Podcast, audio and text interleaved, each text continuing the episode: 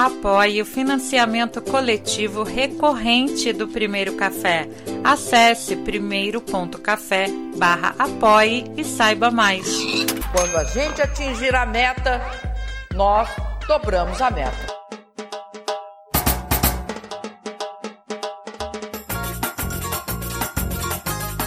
Cartas do Rio. Com Paula Bianchi.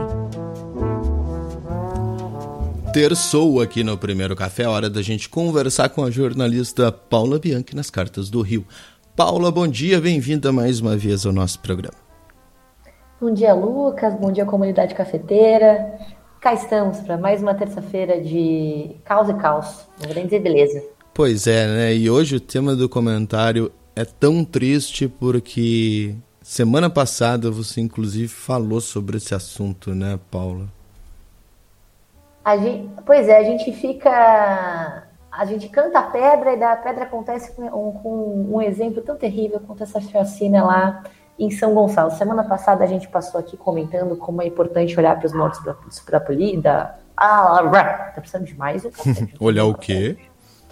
como é importante olhar para as mortes cometidas pela polícia, Sim. isso é uma questão a ser investigada, como isso faz parte da letalidade como um todo, da violência como um todo. E a gente teve esse caso em São Gonçalo esse fim de semana, tristíssimo, né? Que ele opera nessa lógica da guerra, foi uma operação nessa lógica da guerra, da vingança.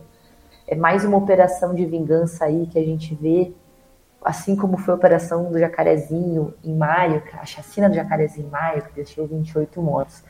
Eu fiquei pensando antes de comentar com vocês aqui, eu estava lendo um noticiário, ouvindo o primeiro café, né, fazendo esse multitasking, vi uma aspa do professor Inácio Cano, que ele é um especialista em segurança pública da UERJ, que estuda essa questão das milícias, da violência armada no Rio de Janeiro há décadas.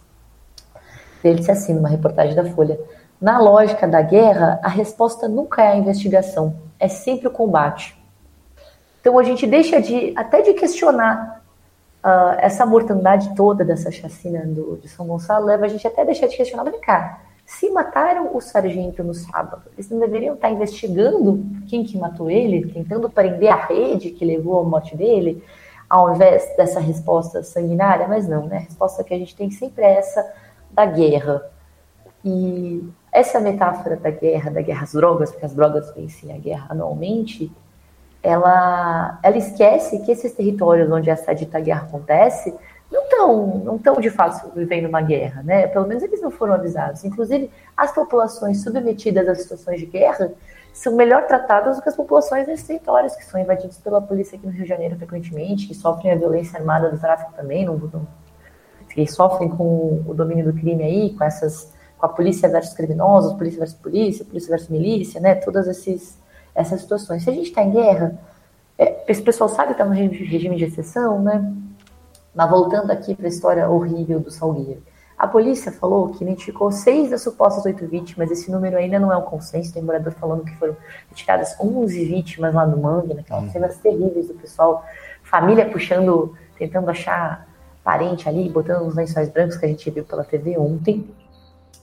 Daí, até o Lucas comentou isso antes, eles falam que, ah, dessas supostas seis vítimas, que a gente acha que o número é maior, deve ficar maior, deve ser, esse número deve ser regulado nos próximos dias, duas delas não tinham passagem pela polícia. Os nomes não foram divulgados. Porque ouvi isso e fiquei pensando, poxa, né, então uh, as outras quatro que tinham, tá tudo bem matar, tá tudo bem acabar no mangue, né?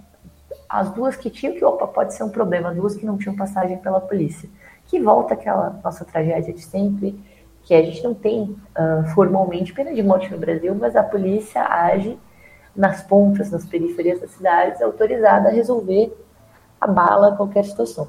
Quando fala operação de vingança, o que, que é uma operação de vingança? São essas operações que acontecem imediatamente depois que a gente tem uma, alguém, um policial, alguém, um policial civil, assassinado. Foi o que aconteceu no Jacarezinho lá em maio, o Jacarezinho tinha uma operação regular, seis da manhã mataram um policial civil. Então a violência que se seguiu foi muito grande, foi de fato uma vingança da corporação que chegou lá em 28 mortes, sendo uma desse policial e 27 de moradores lá, criminosos ou não. Então no Salgueiro a gente teve essa situação de novo, em que se matou esse sargento e a polícia na sequência, no dia seguinte o BOP entrou lá rasgando chegando nesse, nessa quantidade de mortos aí ainda indefinida. O próprio Salgueiro já foi vítima de outra chacina desse tipo lá em 2017, quando com as Forças Armadas deixaram oito mortos no baile funk, né?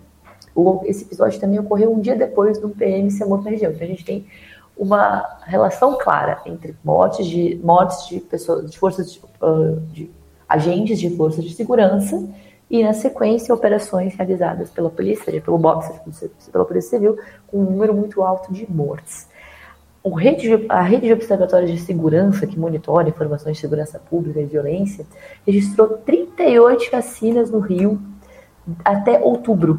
Foram quatro a mais que em 2020. Então é um número imenso. 27 delas, das Isso 38, só esse ano, desculpa, Paula. Só esse ano, gente. É até outubro só. E para te ver a importância da polícia nessa mortandade... E quando é que é chacina? De... Desculpa te interromper. Chacina é quando tu tem uh, mais de cinco mortes. Eu uhum. preciso até dar uma pesquisada, mas é quando um número de mortes que extrapola, extrapola né? Não foi uma pessoa morta, as pessoas mortas. Entendi. Desculpa. Tem um número maior pode, de mortes. Pode seguir, pode seguir, desculpa. Não, vamos, vamos conversando aí. Se o pessoal aí da comunidade também tiver dúvidas, acho que quando a gente conversa é sempre melhor. Uhum. Mas como eu entendo, né? A gente registrou 38 chacinas no Rio desde o começo do ano até outubro, que já seria um horror. Mas isso fica pior ainda quando a gente vê que tem a mão da polícia em 27 dessas chacinas. Bem. É, e no total com 128 mortes registradas. Então, ou seja, 71% das chacinas do Rio esse ano foram executadas por agente do Estado. É uma barbaridade. Essas chacinas todas elas têm características muito parecidas. Uh, tem sinais de tortura nas pessoas, sinais de execução. A OAB foi ao Salgueiro, falou que esses corpos retirados não têm sinais de tortura. Os moradores relataram que não foram encontradas armas juntos aos corpos, então que justificaria que os caras estavam ali em confronto. Porque é a questão que a gente sempre repite, né? A força letal tem que ser usada justificadamente. Se o policial está ali se defendendo, realmente ele é recebido a tiros de uma forma violenta, ele não consegue agir de outra forma, que ele atire contra para se defender não é errado. Mas a questão é que tudo indica que essa não foi a situação. Já que a gente não acha não. Quando tu vê que a pessoa foi executada, né, tiros muito próximos, que a pessoa não tinha capacidade de vender, então ela não estava atirando de longe, alguém atirou na testa, isso é um sinal de execução. Então a OAB diz que tem sinais de execução aí também, sinais de tortura, rostos desfigurados, os moradores falaram que não acharam armas, acharam armas muito parecido com a chacina do Jacaré. Eu cito a chacina do Jacaré, que é uma chacina também que foi, foi bem divulgada lá em maio, Inclusive, a gente tem dois policiais sendo processados, enfim, pelo MP, por, pela chacina do jacaré. Daí, entrando, seguindo nesse tema das chacinas, tem um estudo da pesquisadora Terine Ruzecker. Terine, perdão se eu falei o teu sobrenome errado aí, da UERJ, que foi divulgado hoje pela Folha, que fala que quando um policial é morto em serviços, as chances de um civil ser morto pela polícia no dia seguinte aumentam em 350%. Nos sete dias depois, 125, no mesmo dia é horror, é 1.150% de chance. Então, essa ideia de que a, a polícia vai entrar ali para conter a violência, pô, morreu um colega, o cara vai entrar ali para conter a violência, para dar uma resposta rápida aos criminosos, que em tese seria a motivação para eles fazerem uma operação dessas, ela só é errada, né? Que a gente mostra que só aumenta a violência. É, e quem mora nessas comunidades já sabe, né? Quando acontece um caso que um, um, PM é assassinado em troca de tiros, as pessoas já se preparam. Tem muita gente que sai da comunidade uns dias, inclusive, porque já sabe o que, que vem na sequência disso. E estão errados, então, né? É. E, não estão errados. E, de novo, por que, que, a resposta nunca é investigação? Por que, que parar para investigar quem que matou a pessoa, né? Realizar prisões nunca é investigações? Essas mortes, elas só brutalizam mais a polícia, né? Que não tem capacidade de usar inteligência, não desarticula grupo criminoso. Tu fica sempre nesse enxuga-gelo. Esses policiais cheios de ódio, de vontade de vingança, eles precisam ser controlados, né? Eles tinham que ser retirados da patrulha da rua, receber tratamento psiquiátrico, eventualmente até preso, dependendo do grau que eles cometeram, porque são agentes do Estado fazendo isso. Esse é um risco para a população e para toda a polícia, inclusive para si mesmos. Isso é um resultado direto dessa política de segurança do governador Cláudio Castro. A gente pode falar política de segurança com muitas aspas aí, que referendo a tirar da cabecinha do antecessor Witzel.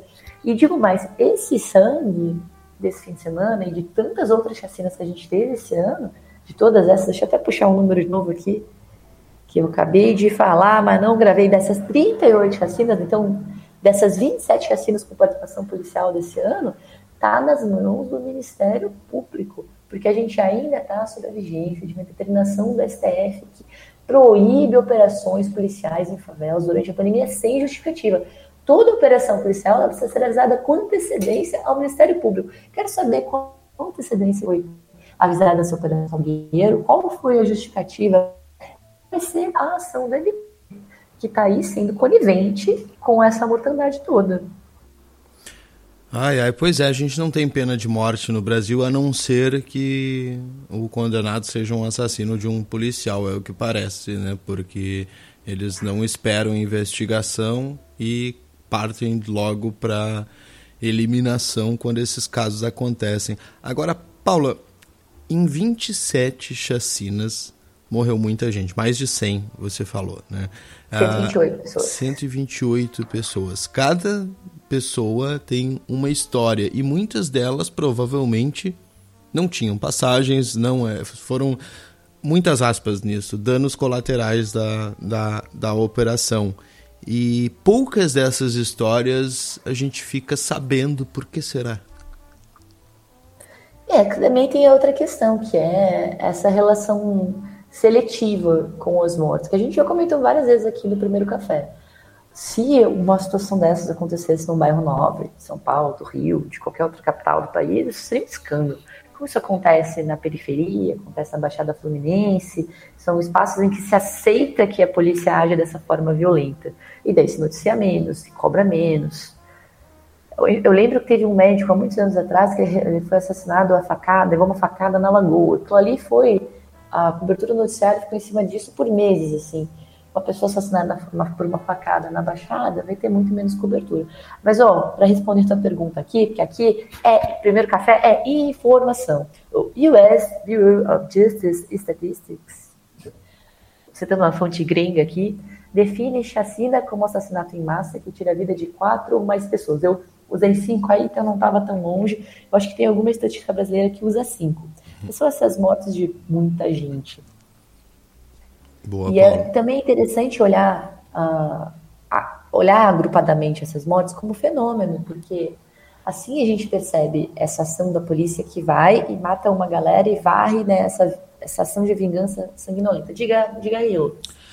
A solução desse problema passa por várias coisas, né? Por um, um teste psicotécnico, né, do candidato a policial, por um treinamento, né, por é, orientações a respeito de direitos humanos. É um caminho bastante longo para isso. Mas uma medida que muitos lugares do Brasil estão copiando dos Estados Unidos, ontem a gente conversou aqui com a Luciana Genro, lá do Rio Grande do Sul, e ela é autora de um projeto nesse sentido, é aquele negócio de colocar câmera na roupa do policial e no carro dos policiais. O que, que você acha disso, Paulo? Você acha que. Eu acho isso interessantíssimo. A gente viu em Santa Catarina, que está fazendo isso, cair imensamente as situações de violência policial. Isso aí tudo rebate na ideia de controle da atividade policial. A atividade policial precisa ter controle externo. Quando você coloca a câmera, o Burcam, né, e a câmera do carro, você está controlando a atividade policial. Tu fica, tu deixa. Isso é bom para o policial e bom para os moradores, porque o policial também, ele pode ter situações ali que ele que ele não tem controle, depois ele pode ter que dar justificativa. Aquela filmagem garante a segurança dele também. Ele mostra que ele pode mostrar que ele agiu da forma correta em uma situação. Isso aí é algo que tem que ser incentivado, assim como o controle mais severo dos órgãos públicos sobre atividade policial. Gente tem que cobrar. Cadê a investigação? Cadê o uso de inteligência? Achei essa ideia da Câmara no, nos uniformes realmente é ótimo e deve ser estimulada. Uhum. Só uma sugestão para quem está fazendo esses projetos de câmera, eu não sei como é que eles vão lidar com relação ao, ao, ao acesso a essas imagens e tal, porque é um prato cheio para esses programas policialescos aí ganharem ainda mais audiência, né? Então, de repente, é, a lei é pode ter é... uma regulamentação qualquer ali para é, não estarem é vazando. Que... Né? Mas é que tem uma diferença entre tu gravar a ação policial e outra em deixar esse material aberto. Acho que esse material tem que ficar à disposição dos órgãos públicos, do Ministério hum. Público, da Defensoria Pública não acho que é o caso desse material tá na mão de qualquer pessoa, inclusive porque tu tá, tu envolve a intimidade do cidadão, né? Tu, tem qualquer pessoa, não precisa ver que, quem, foi abordado pela polícia ou não. Acho que a questão é esse material tá para ouvidoria, né, para controladoria, tá ser acessível para esses órgãos de controle e a própria existência da Câmara ser um constrangimento. A Tati está dizendo aqui na nossa comunidade que ela é suspeita de corrupção na polícia para motivar a não investigação desses assassinatos, que a gente sabe que existe, né, Paula, também. Sim, tem a questão da corrupção, Tati, e tem a, a questão, eu, gente, eu tô rouquíssima hoje, perdão. Fica tranquilo. Perguntar essa semana foi bom, foi ótimo, realmente. uh, passei o dia na praia ontem, tava de folga, tô... Uh, a questão aí é que o governador ele deixa o policial resolver na ponta, da forma que ele achar melhor. Tá incomodando mesmo, vai lá, mata, resolve. A gente não tem, além da corrupção, né, que é uma questão também, não é só corrupção. Tu não tem um planejamento sério, tu não tem uma política de segurança estruturada, não se vê necessidade disso. Daí fica o policial, que o policial tem medo, do, tem mais medo do chefe direto dele, do que de ser preso, agindo do jeito que ele acha melhor, porque pô, o governador tá achando legal sem matando. Tá resolvendo, tá resolvendo. Diminuiu ele, os caras não vão me incomodar, então tá tudo bem.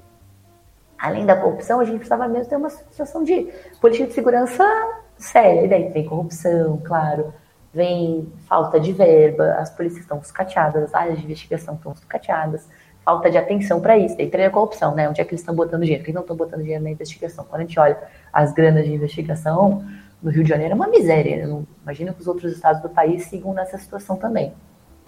Mas a questão é por que a gente não pensa em segurança pública como um todo, né? Para o governador, tá bom isso aí, ele vai se eleger ano que vem, ele vai, vai tentar reeleição ano que vem. Ele é um cara que tem uma pauta baseada em violência, então o que para a gente é um horror, para o eleitor do Castro é bacana, tá joinha, tá matando quem tem que matar, matou bandido, porque afinal se a pessoa morreu, na, tá na periferia ali, é bandido e se tem uma anotação criminal, então ela merecia morrer ele está falando para o eleitor dele, assim como fala o nosso presidente, que apoiaria esse tipo de ação, assim como apoiou a ação de Jacarezinho, né, que falou que os policiais fizeram o que eles tinham que fazer.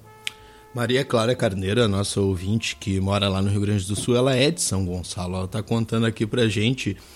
Uh, a gente vive há muito tempo nesse estado policial. São Gonçalo é abandonada pelo poder público há muitos anos não temos direito nem a geografia direito. Quando a gente cresceu não existia complexo do Salgueiro. São vários bairros que hoje está tudo amontoado.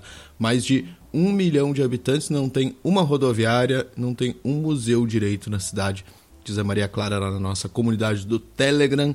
Ela segue falando ali, então o assunto vai continuar rendendo se você quiser. Então, a Maria Clara levantou um ponto interessantíssimo. São Gonçalo é hoje uma das maiores cidades do país. Uhum.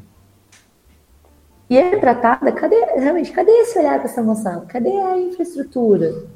São Gonçalo está ali, ela serve, ela é. A gente tem o Rio de Janeiro, daí tem a ponte, daí tem Niterói, daí na sequência tem São Gonçalo. Então tem gente, a galera de São Gonçalo trabalha tanto no Rio quanto em Niterói, naturalmente em São Gonçalo. Seria essa região metropolitana expandida, né?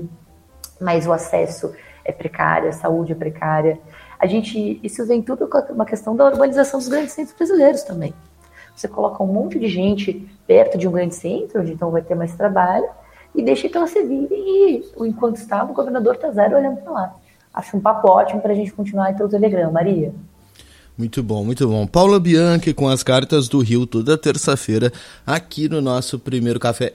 Era tudo do assunto de hoje, Paula? Era tudo, pessoal. Muito bem, muito bem. Então, Paula, muito obrigado. É, a Maria Clara continua falando lá na nossa comunidade. Super recomendo que vocês entrem lá, t.me barra primeiro café no ar.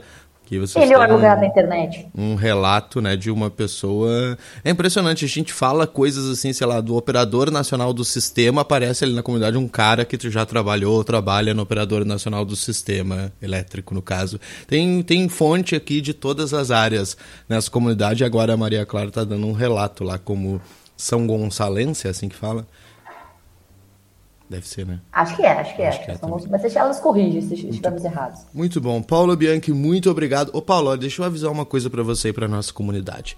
O dia para ajudar o primeiro café é terça-feira que vem, dia 30. Tá certo, terça-feira que vem é 30, né? Hoje ah, são 23. Claro. Sabe por quê? Eu, eu sei, mas tu quer contar? Quero.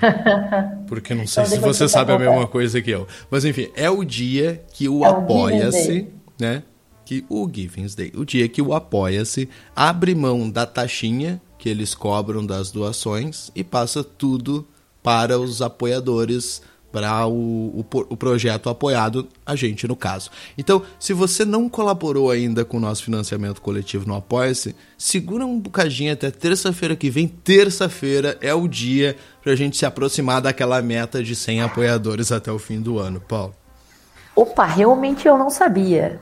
Então, mas eu vou dar um pouquinho mais de informação, não sobre o meu café, mas sobre essa terça-feira. Hum. Sabem que essa sexta-feira a gente tem a Black Friday, que é uma parada que nasceu lá nos Estados Unidos, né? alegria, consumismo, descontos, supostos descontos. ah, daí, na sexta-feira, depois da Black Friday, se criou uma cultura nos Estados Unidos que está começando a crescer um pouquinho no Brasil, da terça Givens, né? Tipo, Giving Day, porque é dia de ação de graças. Giving, né? Giving Tuesday, é, Giving Tuesday, que daí, depois de tu comprar, né, gastar dinheiro, ser consumista na sexta-feira e também pensando na tradição americana do. Gente, socorro, o Peru lá nos Estados Unidos. É, o Peru... Ajuda, Lucas, ajuda o universitário. Que eles fazem a janta lá e dão graças. Ação de graças. Da ação de graças. Depois da ação de graças, daí tem o dia de gastar dinheiro e daí tem o dia de doar de volta. Então, nessa terça-feira, vocês vão ver aí, tá começando a crescer no Brasil, vários lugares tentando assim, opa, hoje é dia de doar de volta, já gastou dinheiro na sexta, vem cá, doa um pouquinho. Então, acho que até vale essa reflexão. Quem está separando uma grana aí para comprar coisinhas na Black Friday, pode separar um cafezinho aí primeiro café e, eventualmente, outras organizações interessantes que a gente apoia, né? Porque é sempre bacana apoiar o jornalismo independente e organizações de direitos humanos interessantes. Muito bom, muito bom. É mais desse como... governo. É, né? Vocês viram como é que a coisa funciona aqui no primeiro café? A Paula diz, ai, como é que chama o Peru? Ela, tipo, ela dá uma referência nada a ver.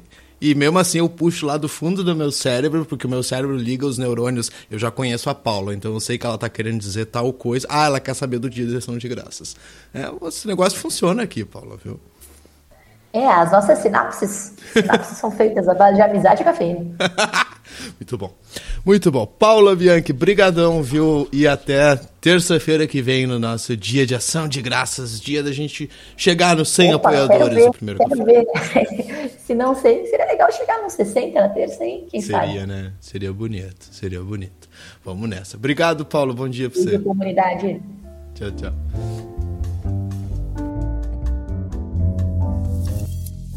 Primeiro Café